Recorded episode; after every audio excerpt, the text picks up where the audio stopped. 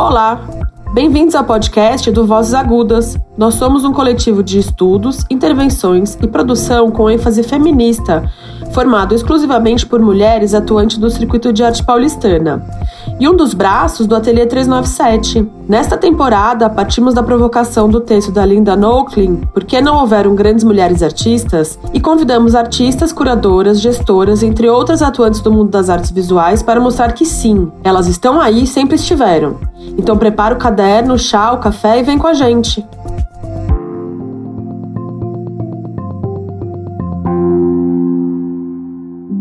Bem-vindas, bem-vindos todos ao podcast do Vozes Agudas. A nossa convidada de hoje é Marielle Scafati, que faz parte do coletivo Serigrafistas Queer, que é um não grupo que nasce em 2007 e desde então vem realizando encontros para montar, montar telas de stencil, para posteriormente estampar durante as marchas do orgulho LGBTQI+, e manifestações e alguns outros eventos que realizam desde a Argentina, e a partir de 2014 ele tem começado a participar de, em outros contextos, como dando workshops em escolas, hospitais, museus, centros culturais e afins. Em 2013, eles criaram um arquivo de serigrafistas queer, ASK, do bairro de Boedo, na cidade de Buenos Aires. E eu queria, Mariela, na verdade, conversar um pouco com você, para você contar para gente como é que surge esse coletivo como é quem participou ao longo desses anos e como que é a dinâmica de trabalhar, né, com esse coletivo e vários outros coletivos que a gente sabe que você participa também. Bem-vinda, né? Gracias por esta invitación. Parece linda oportunidad de hacer intercambio con Brasil y poder compartir experiencias mutuas. Bueno, ¿cómo comenzó eh, Serigrafistas Queer? Ni siquiera tuvo la intención de comenzar. O sea, comenzó como un juego, eh, comenzó mm, este, en el marco de un, de un, taller que yo estaba dando en, una galería de arte que se llamaba Belleza y Felicidad en el barrio Villa Crespo, en, en Buenos Aires. Bueno, fue una propuesta de una activista LGBT que me propuso que, que hiciéramos un taller gratuito en, porque eran las fechas previas a una marcha LGBT que hacía falta poesía en la manifestación, que ella tenía una frase que quería poner en su camiseta y, que quería hacerlo. Entonces armamos una convocatoria desde Belleza y Felicidad que fue bien, bien ambiciosa. Hicimos un anuncio que decía primer encuentro de serigrafistas gays. Eh, vieron como esos encuentros que se arman a nivel nacional, que son como el primer encuentro de algo que vienen como como si fuese una, un festival, ¿no? Eh, bueno, no vino nadie, ni siquiera la, esta activista amiga que nos pidió que hiciéramos eh, un encuentro de serigrafía gratuito. Bueno, fue un momento muy crítico acá en Buenos Aires, que el espacio estaba por, había sido clausurado, bueno, un momento así muy triste. Entonces cuando nos preguntaban cosas, nosotros decíamos que, nos, que eran bárbaras para no hundirnos más en la depresión. Y nos preguntaron cómo había ido el primer encuentro de serigrafistas gays y dijimos que había sido un éxito, un suceso. Y gracias a ese suceso que se corrió, como esa idea de que había sido un éxito, porque llamaba mucho la atención ese, esa, el nombre de la convocatoria, nos invitaron en 2008 a participar del Festival de Arte Queer en una escuela secundaria en el Nacional Buenos Aires. Y ahí nos encontramos con esta palabra queer, que si que es una palabra que ya existía hacía 10 años antes, pero para nosotras en ese momento era nueva, aunque también existían cumbias queers, que eran como amigas, pero nunca nos preguntamos mucho como por qué se llamaban así. Y cuando nos explicaron, nos dimos cuenta que, que nosotras más o menos quienes estábamos y hacíamos esto eh, éramos, eh, eh, nos identificábamos con esta palabra extraña. Y ahí nos prestaron un espacio en la Plaza de Mayo, después del Festival de Arte Queer, y ahí em, armamos un encuentro, y empezamos a llamar encuentro, ni siquiera nos llamamos grupo, por eso ahora también nos definimos como no grupo. Este, nos quedó mm, una idea, o a mí me quedó una idea bastante frustrante de, la, de, qué nos había pasado a los colectivos comienzo del 2000, que muchos de esos colectivos que nacieron en, en, un contexto de revuelta y en un contexto de crisis y mm, donde han aparecido muchos colectivos, todos esos colectivos habían eh, dejado de, estar activos por muchas razones y muchas de las razones tenían que ver por la lógica misma del colectivo. O sea, por el, algo de, la estructura o algo de, lo que hacemos cuando estamos en un grupo. Algunas mañas o algunas cosas que, errores que vamos repitiendo. Entonces, eh, yo dije, no quiero participar más de un grupo, pero qué loco tengo ganas de seguir haciendo cosas colectivamente, qué contradicción. Entonces, bueno, de poder pensar esto de un no grupo, o sea, como generar colectividad, comunidad, pero no estar anclados en esto de estar en un grupo cerrado. Bueno, eso como para contarles en principio cómo, cómo fue que surgió. Este, surgió así.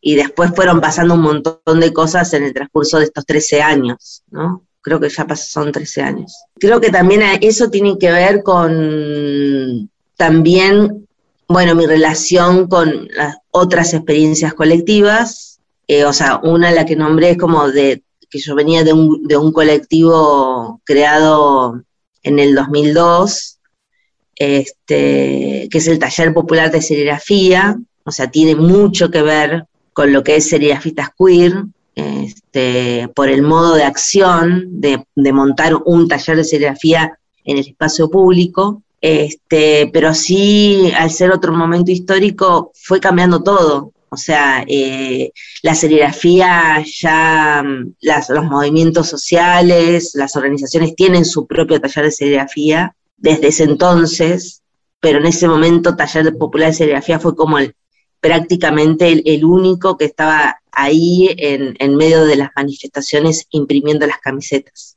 consignas que hacía el propio colectivo. Acá en Serigrafistas Queer este, las consignas empezaron a hacerse a partir de qué personas se sentían convocadas cada año, de una manera más móvil. Este, entonces eso hace que aparezcan distintas tipografías, textos. Bueno, así que esa fue como la, una, una, experiencia muy fuerte donde yo aprendí muchísimo este, y me, me, creó un compromiso muy fuerte, o sea, político, el, el sentido político de, de, estar en la calle y, de estar haciendo en la calle eh, y en articulación con distintos, distintas organizaciones políticas también, ¿no? Eh, está acompañando el movimiento piquetero, el movimiento por las seis horas laborales, este, también demandas de, este, de derechos humanos, este, acompañando a scratches, a genocidas, eh, así que mm, sí, como, o sea, se pueden parecer por momentos, pero después el contexto es diferente. Eh, incluso otros cuerpos eh, con pistas queer, y donde también la frase se resignifica como que cuerpos llevan esa, esa frase. Y después hay otros colectivos, pero eso si quieren hablamos más adelante o yo, yo eh, las les espero que me digan ustedes porque é uma maranha, é uma, não sei. A gente vai conversar mesmo, a gente tem algumas outras perguntas para você que vão abordar todos esses assuntos. Otra cosa que habíamos pensado, bueno, en relación a esto que mencionas sobre encontrarse de golpe con esa categoría queer y entenderse que ustedes eh, como grupo, como colectiva, comenzaron a eh, identificarse con esa categoría. Una cosa que nos preguntábamos cuando estamos pensando en las preguntas es cómo eh, el colectivo también puede llegar a resignificar lo queer desde América Latina, siendo también que es una categoría que surge en Estados Unidos, en un contexto que es principalmente eh, académico, eh, y como también en la actualidad, o sea, con distancia histórica, también se ha convertido un poco en, un, en una forma de vida, un estilo de vida de saber si dentro del colectivo han, pensado en eso. Sí, nos fuimos encontrando con esta palabra, o sea, así, en el andar fuimos encontrándonos en, en, esta palabra y en el andar mismo nos dimos cuenta que, que cuando decíamos queer en otro contexto, eh, era entendido de una manera y que nosotros nos, nos, nos, quedaba una duda de que si realmente encajaba con lo que nosotros pensábamos que era queer. Em, o nos empezamos a dar cuenta, como decís vos, que había también, empezamos a intuir que, que éramos parte como de algo queer, pero que era una versión latinoamericana, o era una versión sudaca. Eh, entonces, pero bueno, lo bueno es que esa palabra habilitó a que también pudiéramos habitar, decir una cosa un día y después poder seguir desarrollando o profundizando esa, esa idea.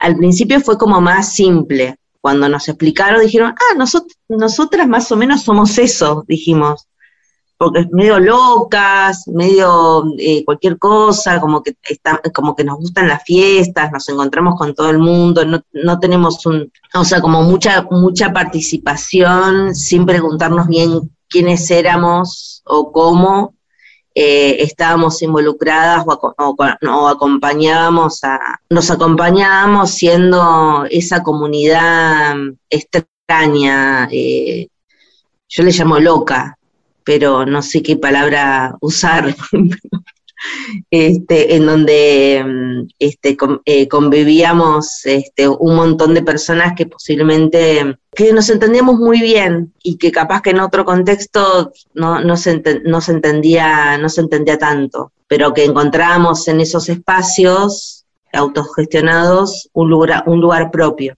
Después, más adelante, empezamos a usar también la palabra queer con C, C-U-I-R, también con K, K-U-I-R, y no nos importó mucho eso, como el de, porque de empezarlo a usar indistintamente de una manera o de otra, y entendimos que lo queer no solamente tenía que ver con, que, con lo identitario, sino como un modo de hacer las cosas. O sea que esto de pensar cómo es un colectivo o cómo es un no colectivo, también tenía que ver con el pensamiento, con una idea queer de poder pensar la política, de poder pensar la colectividad, el de cómo pensar comunidad, con una idea queer o con algo queer en, todo esto. O sea, y también lo fuimos descubriendo porque lo íbamos haciendo. Y esta idea inicial, que era como medio de eh, intuitiva, de decir, bueno, no hacemos un colectivo porque no queremos volver a repetir eso que ya hicimos como colectivo, después me di cuenta que al haberlo hecho en un contexto LGBT, GBTTIQ más, eso eh, facilitó las cosas, o sea, como que fueron, estábamos en el contexto justo para poderlo hacer, porque las propias personas que se fueron acercando a serigrafistas queer y las mismas personas que forman parte de esas manifestaciones, están pensando la institución de otra manera, o están pensándose, digo eso exageradamente, ¿no? pero lo pienso ya en, qué vidas están viviendo, en qué intentos, qué pruebas, se están preguntando sobre el matrimonio, lo están problematizando, de cómo tener una pareja, cómo relacionarse sexo efectivamente.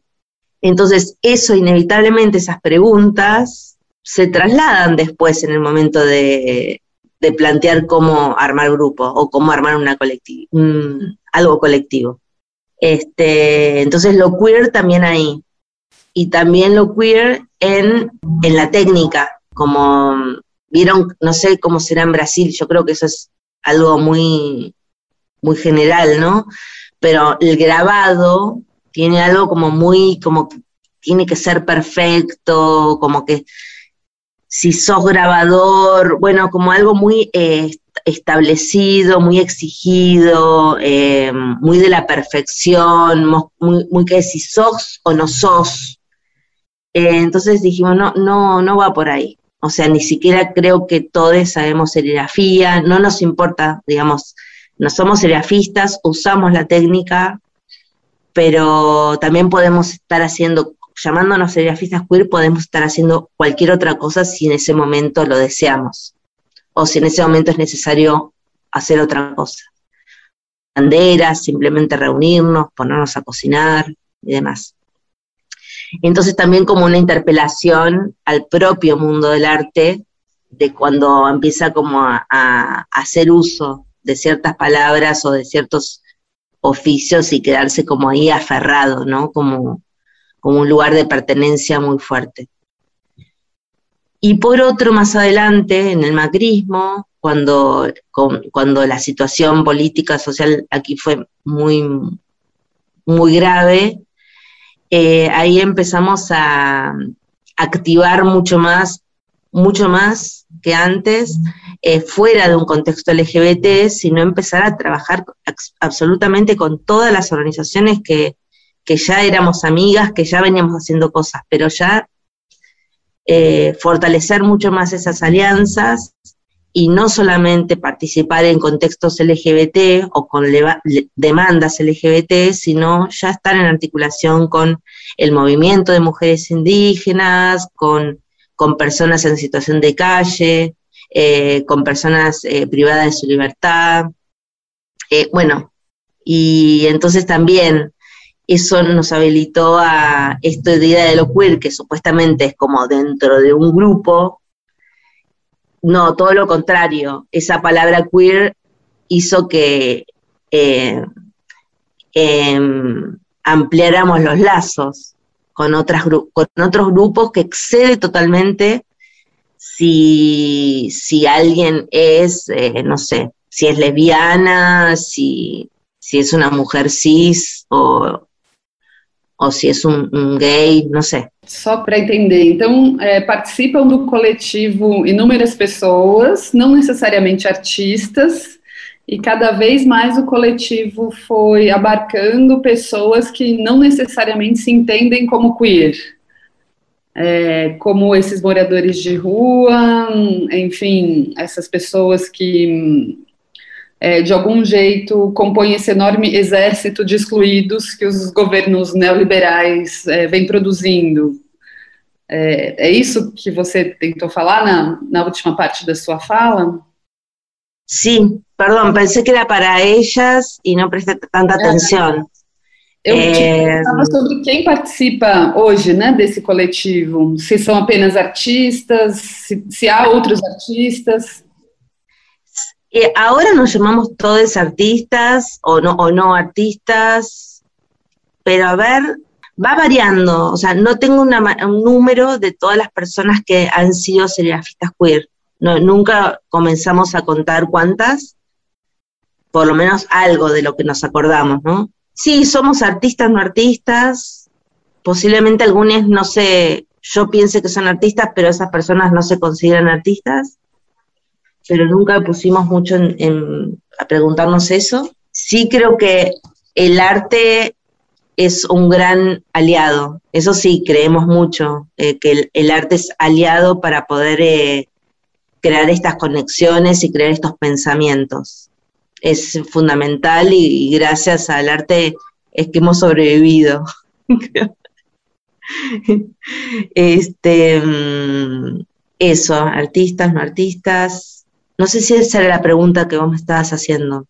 Sim, não, é algo bem simples, até para entender, porque somos também um coletivo, né, aqui de, é, enfim, de mulheres, pessoas que né, se entendem como mulheres, também tentando trabalhar é, com essas dificuldades que você aponta, né, então, esses é, erros, manias, né, que você falava, né, dos, total. As, as dificuldades, e também com dificuldades práticas, como é, é, horários para reuniões, periodicidade de reuniões, compromissos, é, dinheiro, né, da onde vem o dinheiro dessas ações, acho que seria interessante a gente entender como, é, como o coletivo de serigrafia queer se organiza nesse sentido. Vocês se reúnem sempre, é, as reuniões são, são sempre é, quando há um ato na rua para participar desses atos. É, da onde vem o dinheiro para produzir? É, imagino que, que tudo seja baixo custo, né, não seja é, uma coisa muito é, dispendiosa financeiramente né, para produzir, isso deve ser um pressuposto, mas gostaria de saber como vocês se organizam. Fue variando mucho el, modo de, reunión. Eh, o sea, comienzo del 2008 eh, o a partir del 2010, por ahí, em, se hacían encuentros previos a salir a la manifestación. Entonces eso lo llamamos encuentro. Era abierto a quienes nos veíamos como serigrafistas queer y otras personas que querían sumarse. Cualquier persona que quiera sumarse. Esos encuentros previos nos reuníamos y decidíamos, decíamos, bueno, teníamos em, cuatro yablones. ¿Qué hacemos con estos yablones? Los yablones son las mallas, ¿no? ¿Cómo le dicen ustedes? Quadros, faixas que se abren na manifestação? Não, no, telas, né? El, el marco Os, donde as se... telas onde se faz a Las serigrafia. telas. As telas. Sí, las telas. Decíamos, bueno, tenemos cuatro telas. Las telas las armamos artesanalmente. Eh, ¿Qué hacemos con esas cuatro telas? Entonces se resolvía ahí con las personas que estaban qué hacer. Entonces económicamente era así. Y después el soporte, como dónde se imprime. Y se imprimen las camisetas de las personas. Entonces después vas a la manifestación y listo, ya está. Es como que el soporte es ese, no es que hay que comprar eh, material donde imprimir. Pero sí teníamos capaz que de comprar algo de papel para poder imprimir mientras hasta que una persona se saca, sostener la tinta y se va imprimiendo papel. Y el papel se va regalando, se regala. Eh, entonces eh, lo que se necesita es muy poco dinero porque es una pintura, un tarrito de pintura y después los, los marcos. Este, algunas veces los marcos alguien regalaba y demás, pero algo bien simple, bien, bien simple. Este, no, nunca necesitamos como presentarnos a pedir un, un subsidio o hacer una, no, me- no nos metimos ahí, siempre fuimos más por una cuestión más autónoma, de no meternos en todo eso. También vinculado con el querer vivir bien, o sea, cada una en sus vidas estamos metidas siempre en algún lío de burocrático. Entonces, Serigrafistas Queer es el territorio de hacer lo que, lo que sea más amable, o sea, todo eso que nos gusta, que nos hace sentir bien. Por otro lado, eh, esto también, porque yo también he participado del colectivo Ni Una Menos, que es bien diferente la estructura. Entonces, y a una asamblea popular feminista acá en mi barrio. Entonces, ahí las lógicas son como que se sale, hay asambleas una vez por semana o una vez cada 15 días, muy, viste, como con otras lógicas, y después eh, se responde bastante en relación a una agenda. Y la agenda en un país en crisis puede ser cada dos horas algo. Es imposible. Entonces, en ese momento, bueno, de, crisis total, que fue el macrismo, imagínense lo que era acá, había jornadas, bueno, que como debe, debe ser con ustedes con Bolsonaro, o sea, como hay jornadas de todo tipo, resistencia porque van a clausurar una escuela en algún lado, eh, agredieron a un diputado, no sé. Entonces, eh, ahí dijimos, vamos con la calma y eh, vamos respondiendo cuando podemos, o sea, o cuando algo que nos dé placer, o sea, tratem- tratemos siempre de conectarnos con el placer en este momento de, de tanta desesperación para calmarnos y para poder también hacer un tipo de resistencia, porque si no, no nos daba el cuerpo, no dábamos abasto, porque era como todo el tiempo una deuda, estar en deuda, deuda permanente con algo que no pudimos hacer. Entonces, lo que hicimos también en ese momento, porque nos invitaban para ir a imprimir, y dijimos, pero no es importante que vayamos a imprimir como serigrafistas, como si fuésemos figuras, ¿no? Como no era tan importante eso, sino lo importante es que alguien esté imprimiendo ahí, porque es necesario, porque alguien necesita. Entonces, ahí armamos el archivo de serigrafistas queer, que funciona como una biblioteca, pero de serigrafía, en donde si un colectivo quiere una consigna nuestra, la prestamos, le damos y esa persona puede, puede tenerla, le explicamos cómo usarla y le damos nuestra, la herramienta para imprimir, la espátula, y lo imprime. Y ya el intercambio es que esa persona tiene que dar 10 fotos de lo que imprimimos. Y esas 10 fotos forman parte de nuestro archivo de serigrafistas queer. Eh, y también otra estrategia que usamos fue dar talleres para colectivos. De hecho, en el MASPI eh, hicimos un taller para colectivos y ahí han participado, y ahí fue como un taller de serigrafía queer. Entonces ahí fueron los grupos que fueron. Entonces fueron personas individuales que quisieron, que forman parte de un colectivo, y otras fueron como grupos, este, y algunas eran lesbianas, otras eran artistas, otras tenían archivo, eran distintas personas que les interesaba aprender serigrafía. Si quieren, después les cuento un poquito más la experiencia de, de na verdade, eu, eu fui no seu ateliê, você estava preparando um material muito eh, a partir de uns bonecos, não é? Que você ia participar da Bienal de Berlim. E foi uma Bienal que pegou também essa. É, é, esse momento que nós vivemos até agora. Não é? Então, é uma Bienal que usou muitos meios eletrônicos, porque a visitação estava um pouco impedida, não é? Então, queria saber como foi para você é, preparar, participar dessa Bienal, não é? E, e em que contexto você coloca essa participação internacional para você e para as propostas que você carrega individual e é, também em coletivos? Como foi participar dessa Bienal de Berlim? Y fue como una, como un sueño, una cosa así, sueño, porque al principio, al comienzo fue a, planificar trabajar en una bienal como más o menos intuyo que es trabajar para una bienal, con ritmo, con lógicas, todo. Y después eh, empezó la pandemia entonces ahí desestructuró, desarmó absolutamente todo eh, eh, lo que yo venía trabajando, el orden, alteró totalmente mi trabajo y entonces lo que hice fue mm, eh, pensar que eso que yo había pensado en el comienzo, para que ahora les cuento, ya no tenía sentido hacerla porque estábamos en otro mundo, en otro momento. En ese momento en, Argentina había manifestaciones anti-cuarentena.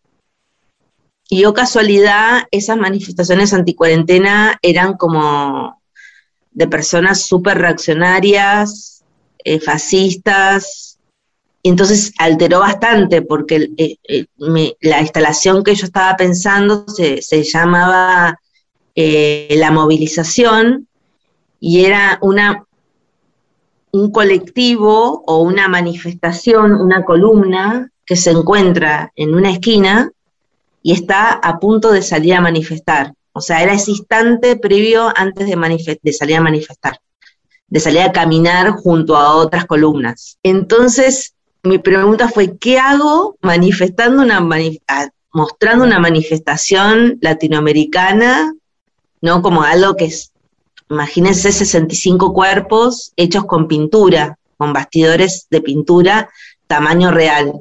Este, digo, ¿qué hago eh, mostrando una manifestación como si en Latinoamérica estuviera sucediendo esto? Esos son mis amigos, cada uno de esos cuerpos son, la, son medidas de, las partes de, de sus cuerpos, cada persona es un amigo, pero resulta que ahora ninguno de mis amigos está en la calle manifestándose con, eh, porque eran en ese momento las únicas personas que se estaban manifestando.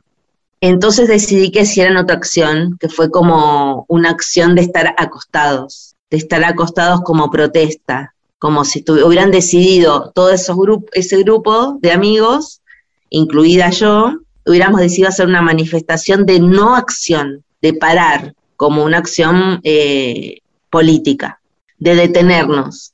Y bueno, fue un gran desafío eh, porque quedé yo muy contenta, muy conforme, a la vez muy arriesgado, porque también los curadores están preocupados que esos cuerpos queden como cuerpos muertos. Y entonces eh, también para mí me interesaba mucho que esos cuerpos, ¿por qué pensar que todo cuerpo que está en el piso es un cuerpo que está muerto? Puede ser un cuerpo que necesita descansar este, y decidió detenerse. Como está bien, hay una, parte donde el mundo se detuvo, pero también donde una también diga, esto no va más así.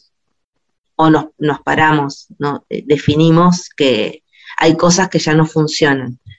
Y ahí, bueno, cuando empecé a, a hablar con los curadores, fue súper interesante porque también yo les pregunté, ¿no les parece que algo ya no está funcionando?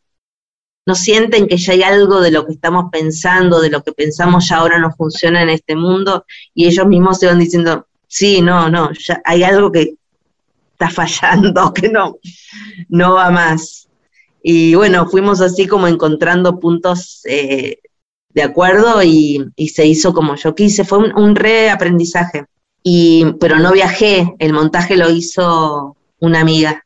Fue hacer una bienal a la distancia. Fue una, una, una gran experiência. Só mais um parênteses para a sua carreira mesmo. Você é, fez recentemente também uma exposição, aqui nós chamamos de lambi, não é? Esses cartazes que você faz com frases. Sim. Aqui. Fale um pouco dessa experiência internacional nesse momento de pandemia, não sei se você chegou aí para Nova York, não, não... No, no viajé a Nueva York, uh -huh. a Nueva York tampoco, y también uh -huh. fue trabajar, esa es bien particular porque es una obra que comenzó, en, eh, yo la hice en el 2011, una parte. Uh -huh. eh, son eh, frases que están relacionadas con diálogos que yo tenía con, con un amigo que estaba muy atravesado por la experiencia del 15M en España.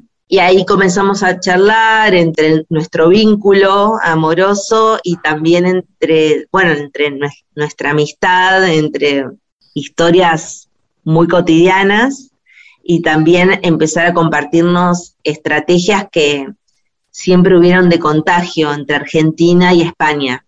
Este, estrategias de como de resistencias creativas y bueno, y en ese momento las plazas en Madrid, en Barcelona, en distintas ciudades de España eh, fueron increíbles este, estas grandes asambleas. Y ahí, bueno, diálogos de poder pensar qué otras cosas han surgido, qué cosas se interrumpieron, qué cosas habían, qué manifestaciones habían ocurrido a comienzos, fines de los noventas. Bueno, y ahí es que salieron estas ideas de pensar eh, el cuerpo como barri bueno, la idea de barricada fluida, ¿qué es? Y yo después en medio de la charla hablábamos del cuerpo y yo agregaba en estas cartaces, en estas carteles, el cuerpo barricada fluida. O sea, tienen palabras, pero que es como si fuese de un gran chat de conversación, elegir algunas palabras y que después combinadas empiezan a tener otros sentidos. Para Nueva York me invitaron a mostrar eso porque les parecía que tenía mucho que ver, como que si bien era algo del 2011, algo resonaba ahora. Y ahí hablando dijimos, bueno, ¿y por qué no hacemos también como una versión 2021? Porque pasó 10 años de esa obra. Y así fue, pero bueno, se encontró interrumpido porque yo en el medio fui madre, se adelantó mi parto, en mi, mi ida al hospital.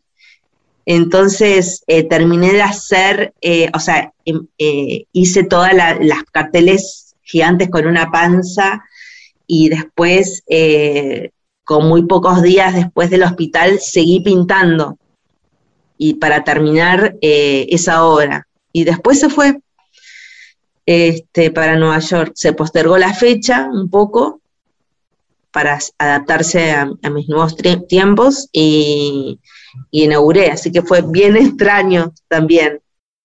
Eh, y también el proceso de la manifestación, que era justo que yo estaba hablando del acostarse, el de detenerse, y también em, comencé este proceso de, de embarazo eh, acostada. Estuve todo el año pasado acostada y que mis compañeros y, artistas con quienes hemos estado trabajando mucho este año, el año pasado y este, eh, me conocían de acá para acá y después descubrieron que yo de acá para acá tenía una panza enorme. Que había sucedido un montón de cosas em todos esses meses. Só para terminar essa experiência também de maternidade, há uma frase nessa exposição: somos outras e somos as mesmas. Como você isso com a maternidade, só para terminar um parênteses. Sim. Maternidade e essa frase, não é? Eu acho que tem a ver com essa transformação que a maternidade, aqui somos várias mães, não é? Mas como você sente isso na sua vida? Sí, creo que esa, esa frase puede resonar de distintas maneras según desde qué punto de vista lo, lo tomemos. Entonces me encanta que lo hayas leído desde la maternidad.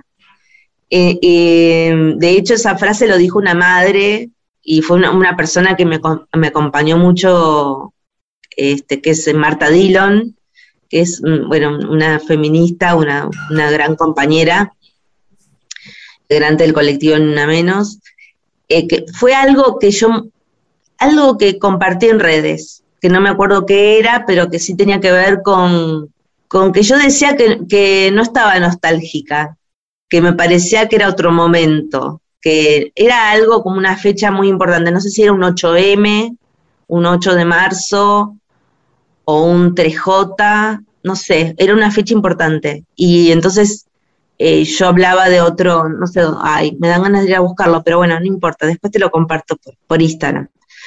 Y entonces ahí eh, yo algo intenté decir eso, como que no estaba nostálgica de todos esos años de estar en la calle, este, pero que sentía que había una, nueva potencia, que era más invisible, como esto, en, en esta dificultad que estamos teniendo todos los colectivos, eh, absolutamente todos, de la comunicación, los tiempos, nuestras vidas se empezaron a ser más exigentes, más precarizadas, con menos dinero, y encima insistimos en querer organizarnos. Eso está pasando en absolutamente en todos. Este, este, y así todos vamos intuyendo que están pasando cosas que tienen una forma que es nueva, totalmente nueva. Y de ahí surgió esa frase, como que mm, fue un comentario de, Instagram que hace Marta diciendo somos las mismas, somos otras y somos las mismas.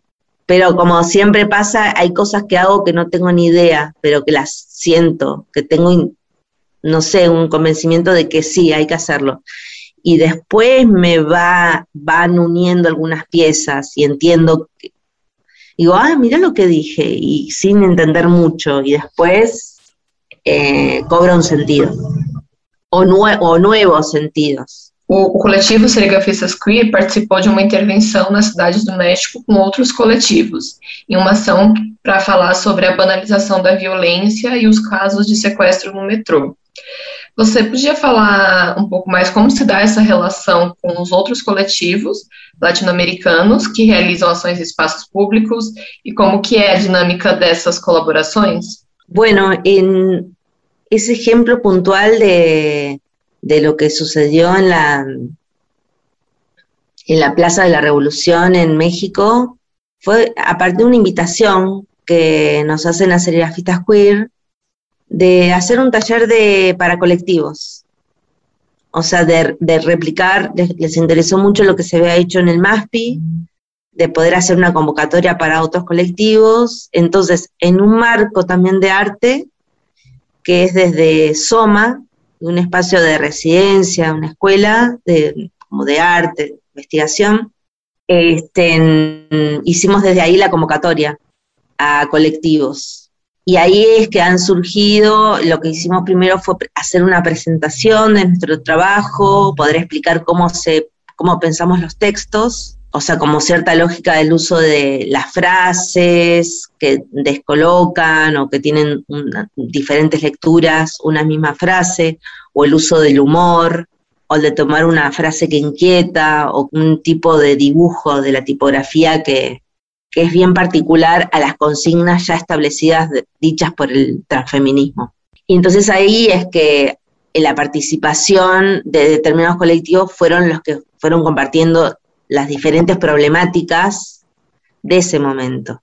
Este, entonces, una tenía que ver con el secuestro que se hacía frente a la gente en los subtes, que lo que hacía era como que los, los secuestradores se hacían pasar por la pareja entonces la abrazaban y decían, no, mi amor, y la abrazaban fuerte y se la llevaban. Entonces quedaba que era un problema de, la pareja. Entonces también, bueno, ahí como problematizando esto que, bueno, como si algo de pareja no, no, las personas no pudieran meterse. Entonces, algo muy perverso se generó y que hizo que, que se gestionaran estos, estos secuestros en la vía pública. Y en la frase que armó ese colectivo era una que se dice, no me callo, mi amor, este, que no sé cómo se dice en portugués, para que inmediatamente lo, lo comprendan. não vou me calhar, minha, eh, meu amor. Ou não vou ficar calhada, meu amor. Não me calo, é. Não me calo. Amor, y amor, y la palabra amor. Porque era lo que usaba ahí el secuestrador, decía, no, amor, tal cosa, bueno, y la, la tenía. Y después había otra que armó otro un, otro, un colectivo que se llama, la, de un fanzine, que se llama La Mari Carmen, que armó la de Toda Señora es Política. Y bueno, y algunas después vinieron, bueno, esa ahora forma parte de nuestro colectivo, hicimos de nuestro archivo, perdón, este, le pedimos permiso para que forme parte de nuestro colectivo, que nos, nos interesaba mucho podernos meter también con las señoras este, y poder también hablar de, de nuestra vejez. Así que bueno, el, el, o sea, el formato taller fue el que habilitó estos diálogos y, y, generar estas consignas. Cada colectivo trabajó su propia consigna y como era en un contexto, ahí sí viene la economía, esa pregunta que venían de la economía. Gracias a ser un contexto que era como del arte, como en el caso del MASPI, que tienen recursos, es que se armaron estos talleres, se compraron los materiales y cada de esos materiales van al colectivo. Entonces, así fue posible que nosotros pudiéramos hacer un taller que aquí en Argentina no lo hemos podido hacer, ese tipo de despliegue generoso, decir, bueno, 10 yablones, 15 yablones para 15 colectivos y que cada colectivo pueda usarlo en su territorio. Eu acho que você podia falar um pouquinho mais para a gente esse trânsito, né, desse, desse trabalho que vem da rua e como que ele funciona, né, que você está falando um pouquinho nesse, nesses espaços mais formais, instituições, do MAF, que vocês participaram da exposição Histórias das Mulheres, Histórias Feministas, em 2019, né, que você está falando um pouco agora, e se você puder contar para a gente, né, esse trânsito. Bueno, por un lado, muy, eh, o sea, yo me di cuenta y yo dije, wow, pasaron 11 años y ningún museo nos invitó a algo, prácticamente, como, y por un lado, muy interesante, porque un poquito como que lo que más nos interesa es estar en la calle y hacer cosas por fuera de las lógicas que en lo personal yo ya conozco. Entonces, bueno, me asombró y por un lado me parece súper importante que, que, que, te inviten y que empieces a participar ahí. Lo que sí viene la preocupación es que qué sucede con la calle. Este, porque algunas veces cuando justo te están invitando es cuando también algo pasó en la calle que ya bajó, algo, algo de la energía en la calle ya bajó o por lo menos esa sensación me quedó como de experiencias con, con, con el taller popular de serigrafía, que te empiezan a invitar a bienales y a un montón de cosas, pero o casualidad, justo en un momento donde ya es otra la, la actividad en la calle. Bueno, afortunadamente toda la experiencia con MASPI fue eh, súper, que tenía que ver con nosotros, nosotros. Porque entendieron directamente cómo, cómo iba la cosa. Y también el museo tenía esa preocupación de poder generar cosas un poco más vivas, o sea, no tanto como la, la obra, la serigrafía, sino como que eh, pudieron entender que serigrafistas era el encuentro. Y bueno, fuimos todos, fuimos todos los que éramos en ese momento, fuimos 11, creo, no, ocho, bueno, no me acuerdo, pero fuimos muchas personas a, hacer a participar de ese taller, de esa oficina. Y esa oficina fue realizada en la parte de abajo del MASPI, no fue adentro del museo. Y que para nosotros era muy importante porque sabemos que ese es lugar de encuentro en el cotidiano y también como cuando hay manifestaciones se sale de ahí. Entonces nos parecía que era el lugar justo para estar y, y,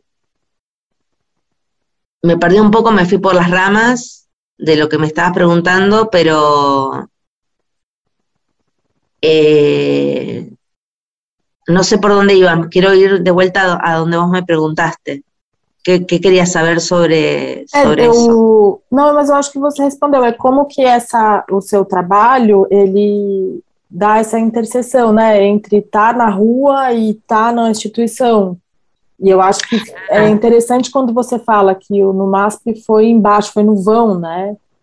Então Sim. ele aconteceu na rua, né? Não foi Sim. dentro do museu. Exacto. Y a la vez pasaron cosas adentro del museo, que es eh, eh, que después estaban expuestos todas nuestras serigrafías con un trabajo de traducción, de lucha de traducción, como de, de poder entender, viste, que lesbiana, que acá decimos torta, cómo explicar una torta, que una torta es una lesbiana, o de dónde viene la palabra torta, para, y, y si vos decís eh, torta en portugués, no se entiende que estás hablando de una zapa o zapatown. Eh, bueno, un despelote, bueno, re interesante poder eh, pensar esos epígrafes que también eran los epígrafes que dan cuenta de, la historia de cada una de esas frases, de quién las creó. Bueno, entonces en, en el marco de un museo, porque hay personas que les interesa eh, esa, o sea, ese registro que no lo teníamos, y una institución tiene las condiciones para poder este, hacer estas cosas que estando en la calle no lo hicimos nunca.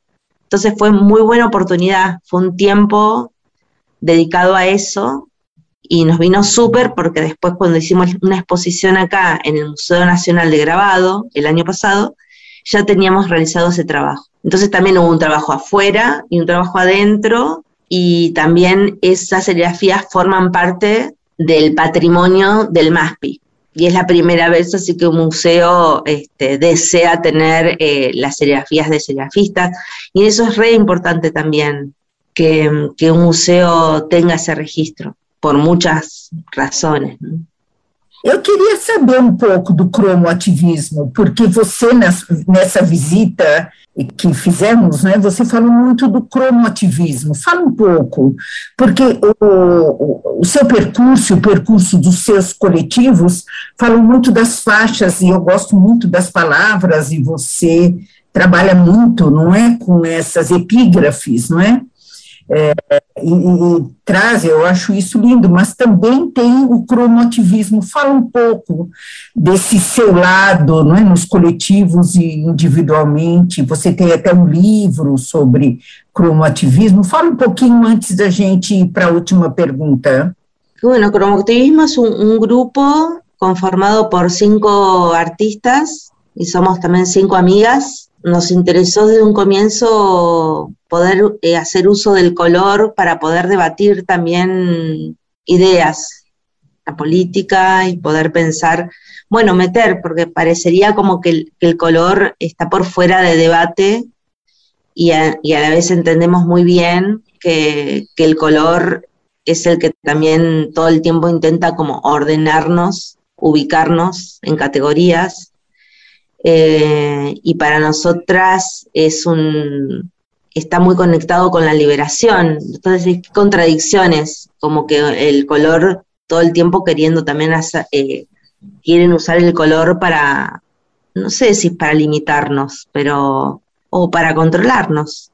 Y, y, así fue que empezamos a hacer estas reuniones y de poder pensar en renombrar los colores ir por fuera de las lógicas que, aprendimos de lo que es un color, para poder hablar de violencia de género, para poder pensar sobre la justicia, eh, para poder pensar sobre la iglesia, sobre, eh, eh, sobre ambiente, problemática de ambiente, sobre aborto, también acompañando la lucha de, de, las madres de Plaza de Mayo, o sea, como todo un, eh, hacer el uso del color blanco, incluso que es problemático, o sea, como que algunos de nuestros trabajos fuera de contexto no se entienden, o sea, o se ven como muy fuertes, por, pueden pensarse como eh, incluso racistas. digamos, pero es como que si pensamos en el pañuelo blanco de las madres y empezamos a pensar como enfocadas, desde, desde qué lugar se están diciendo y desde qué símbolos, este, es bien diferente. Bueno, no, muchas cosas para hablar, pero bueno, otra es que es un colectivo contra Pantone.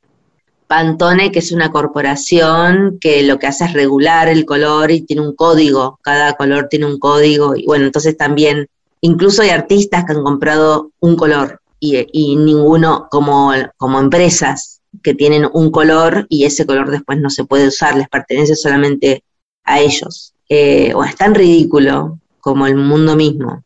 Y entonces también eh, tenemos esta parte de, que estamos contra, contra Pantone. Incluso Pantone ya empezó también a hacer eh, los colores y algunos parecen bastante parecidos a nuestros colores, por las lógicas, aunque le falta poesía, pero hay como unos intentos. Por ejemplo, hay uno que se, llama, eh, que se que inventaron el año pasado que era el, el rojo menstruación, y entonces ahí salimos con un texto que después les comparto, que, mm, donde les respondemos. Eh, bueno, la verdad que me, cuesta bastante ser sintética por, la cantidad de, cosas que, muy experiencias que puedo compartir en relación a eso, pero muchas veces cromoactivismo y serigrafistas hemos, eh, de hecho, a ver, sí, la mayoría de, de cromoactivismo eh, hemos participado con serigrafistas queer también en estas cosas, en, estos encuentros, ranchadas. Sí, estas ranchadas que hemos hecho de resistencia, de estar mucho tiempo en la calle y, estar haciendo cosas. Creo que esos son dos puntos de contacto y hacen que yo me, me mucho estos grupos que son como el de generar pensamientos desde la acción. No es que primero se piensa y después se sale sino como que también se, eh, eh, se va haciendo a la par, van surgiendo, o sea, como que no hay una jerarquía entre el pensar y, el, y el hacer. Y eso, y esto que está sucediendo a ustedes, a nosotros también nos está sucediendo de la dificultad de encontrarnos. ahora empezamos a encontrarnos más y tratar de lograr cierta regularidad de cada 15 días, pero porque estamos pensando en nuevos proyectos y eso hace que tengamos, pero que va por fuera de la serigrafía, estamos pensando otras cosas. Y bueno, y así en, durante la pandemia también nos volvimos a encontrar en, una huerta urbana, entonces también, eh, y así nos reunimos los grupos que podíamos, o las personas de esos grupos, de todos esos grupos, a ver cómo, cómo seguir. Fue un proceso más invisible, y nos hizo muy bien estar haciendo esas mini acciones, que no importan si se entienden, si se ven, si se publican en redes o no, pero que la estamos haciendo y que nos sostuvo todo este tiempo. Eu gostei muito quando você falou do, do cromativismo e fala das cores que prendem a gente e ser contra o Pantone, né? E quando você vai imprimir algo numa gráfica, você tem quatro cores e as cores especiais, que aí é, entra no Pantone. E aí geralmente a impressão é mais cara, porque você está usando essa cor especial.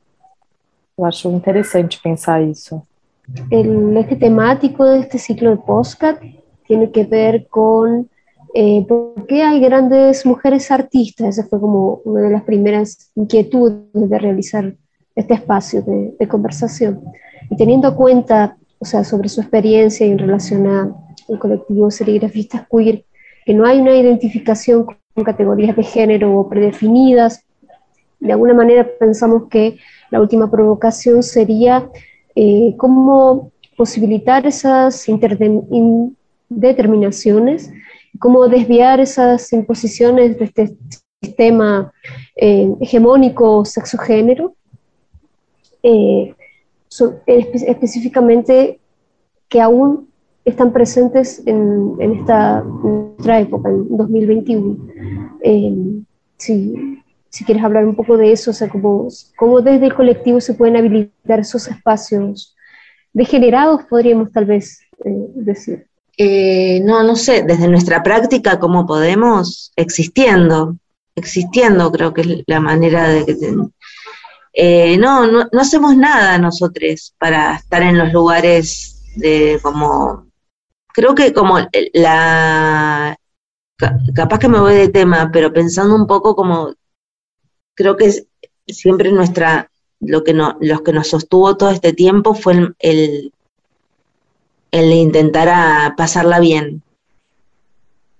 Este, entonces, bueno, bastante sostenidas, sostenidos y sostenidas en, en hacer lo que deseamos, o sea, como están bastante vinculados con con el deseo y con el placer.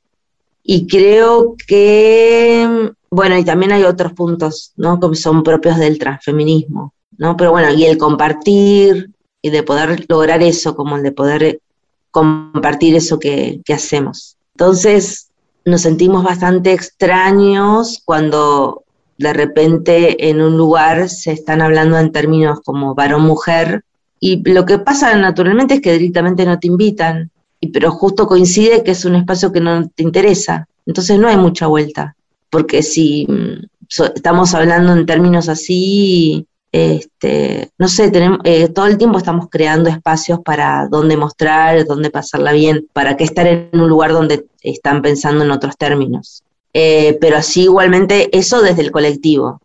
O sea, como que creo que no nos hemos encontrado nunca con esa con, esto que estás planteando, sí a nivel individual.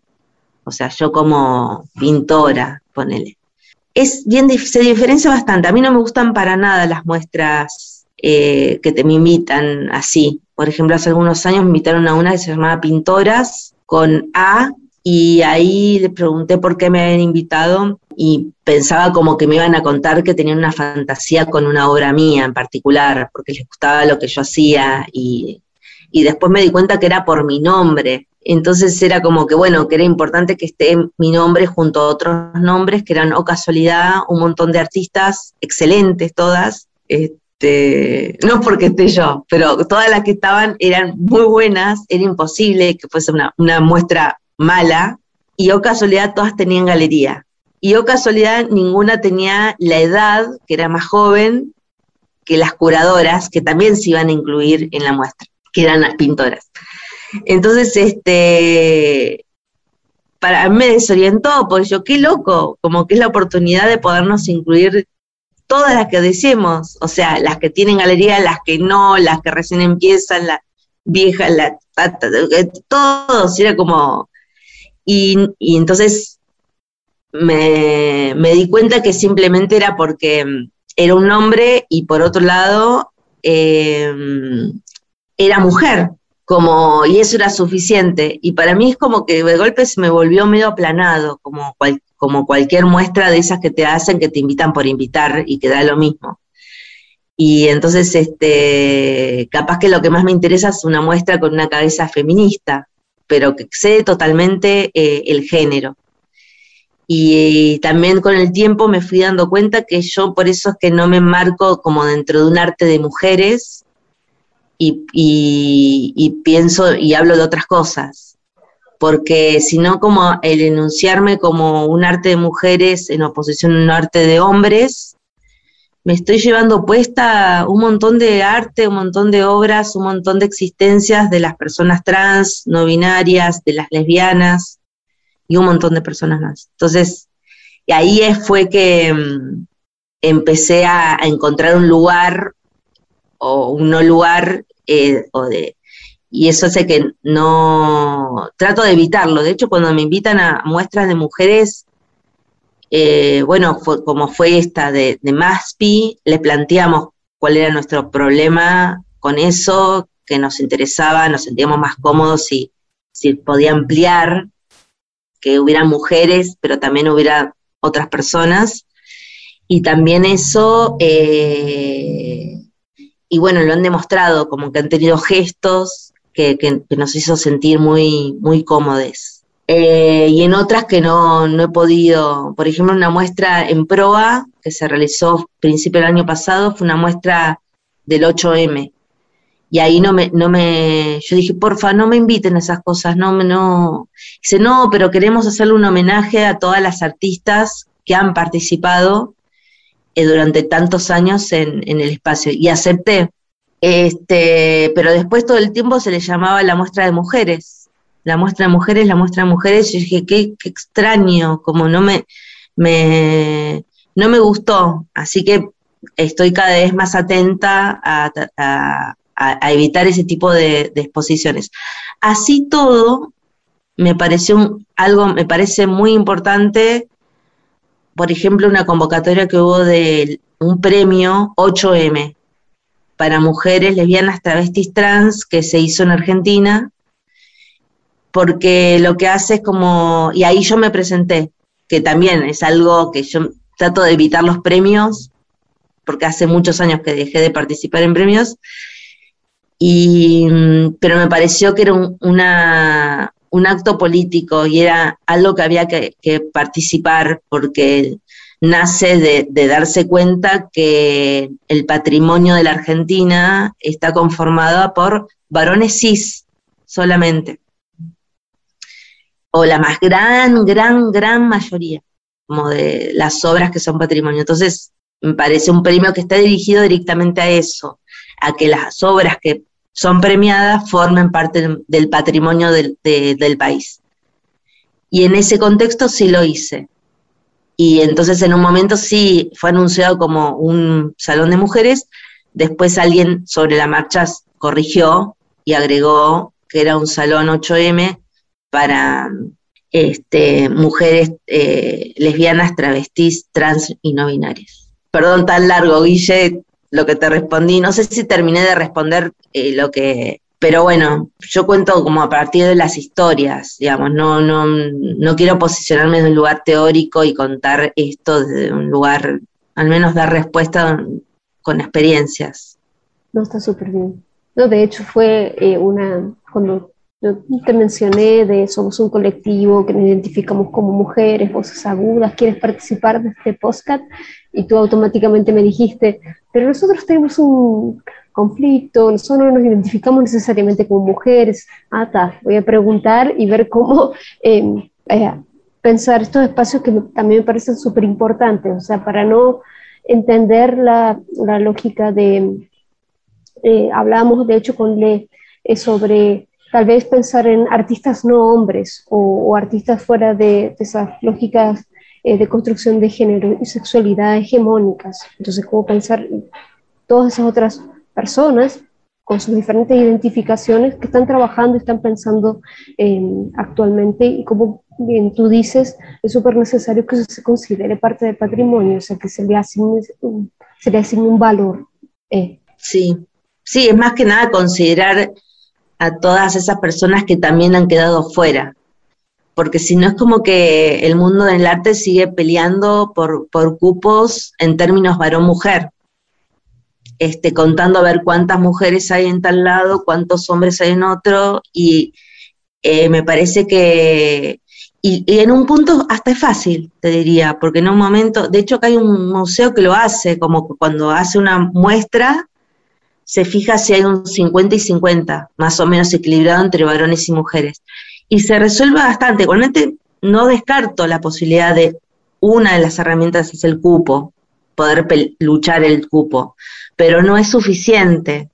Es poder pensar también qué vínculos tenemos los artistas en relación a, a las jerarquías, a qué tipo de trabajo somos capaces de consolidar este, en diálogo con un curador que para mí es un trabajador tanto como yo, y con los montajistas, y con el director, y con em, algo de la estructura, algo de cómo se piensa un museo, porque un artista no puede estar también debatiendo cómo, cómo, cómo queremos ese museo, o cómo un no artista, o cómo un vecine quiere ese museo.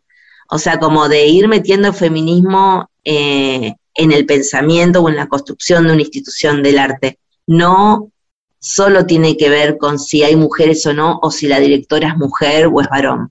Sí, porque el caso, se no podría pensar que está, eh, estamos disputando solo espacios de poder y no estamos pensando en otras dinámicas de relación, otras dinámicas de organización que no, que no, que no precisan de esa representación. Además, teniendo en cuenta que esos espacios de poder están estructurados jerárquicamente y como eso también desdice el, sí, o sea, detectar también qué del patriarcado está encarnado en nuestras prácticas. y en los lugares que habitamos y trabajamos. Entonces también eso, este, eso sí me interesa. De hecho, lo interesante que pasó en PROA es que participamos mujeres y bueno, y en el marco de eso después exigimos, nos organizamos porque tenemos ya en la piel, en el cuerpo, la práctica colectiva de, que viene de los feminismos, así como de organizarnos rapidito, ¿no? Como pa, pa, pa, pa. Fuimos colectivamente a, a pedir que se implemente el tarifario, el tarifario de las artes visuales. Y bueno, y se ha logrado eso, que se ha pagado gracias a una fuerza colectiva. Y esa es la parte interesante de esa muestra finalmente, para mí, es que se logró eh, que se implementara el tarifario en un espacio como, como prueba. Así que fue algo muy, muy, muy bueno. Terminó bien eso al final. Yo que no quería participar, al final terminó siendo algo interesante. Eu acho que alguém tem mais alguma pergunta? Não? Nenhuma pergunta, só falar que eu adorei a conversa. Foi um grande prazer te ouvir. Acho que a gente aprendeu muito com as suas reflexões também sobre é, como se posicionar, né? Sobre essa, essa ideia da arte de mulheres, enfim, acho que isso diz muito para a gente, que também é, estamos organizando um prêmio e, e, que estamos aprendendo, né, a, a, como descrever, por exemplo, esse prêmio. Era para mulheres artistas. Agora não sei, enfim, te agradecer pelas reflexões. Gracias, muchas gracias por invitar. Me gusta intercambiar, tengo mi corazón Brasil, tengo eh, muchos, muchos amigos, amigas y amigas. Y ay, de hecho, me gustaría como poder eh, tener también ahí como la memoria de Mateusa Pasarelli, que en nuestro, en nuestro archivo hay una, tenemos el chablón que, que ella hizo en Sao Paulo, que era Corpus Traesnio, que es una, ay, no sé si tengo acá la, el pañuelito, ahí lo tengo por acá, muy cerca. Ah, espera que lo voy a buscar, que es una frase que, que hizo Mateusa que la pensó para poder explicar a su abuela en qué andaba ella o quién era ella o poder explicar. Adoramos esta, esta frase porque cuando contó toda la historia eh, sentíamos que algo de eso tenía que ver con nuestro momento eh, y que tenía que ver con nosotros también. Y ahí también se ampliaba mucho esta idea de cuáles son los cuerpos traesnios, extraños, cuáles son esos cuerpos extraños. Y el cuerpo extraño en un momento hostil, un momento de, represión o en, bueno, eh, en los momentos críticos que estamos pasando, el cuerpo extraño, extraño puede ser un cuerpo trans, puede ser un cuerpo negro, puede ser un, cuerpo sin casa, eh, un cuerpo con, con, ¿cómo se dice, rulos? Cachos. Cabello crespo. cachos, cachos, con cachos. Un cuerpo con cachos, bueno, y como con tanta experiencia que cada una sabemos, que por algo también estamos pensándonos de feministas porque sabemos todos los, un cuerpo embarazado, un cuerpo niñe, un cuerpo viejo, un cuerpo marrón, este, un cuerpo loca, un cuerpo colorido, entonces eh, un cuerpo marica. Así que en eso nos guardamos en el corazón este trabajo y, y lo hemos estado imprimiendo también cuando fue eh, cuando se pedía Lula Libre en la Plaza de, Mayo, eh, participamos con una de las organizadoras, éramos ni una menos, entonces eh, organizando el festival.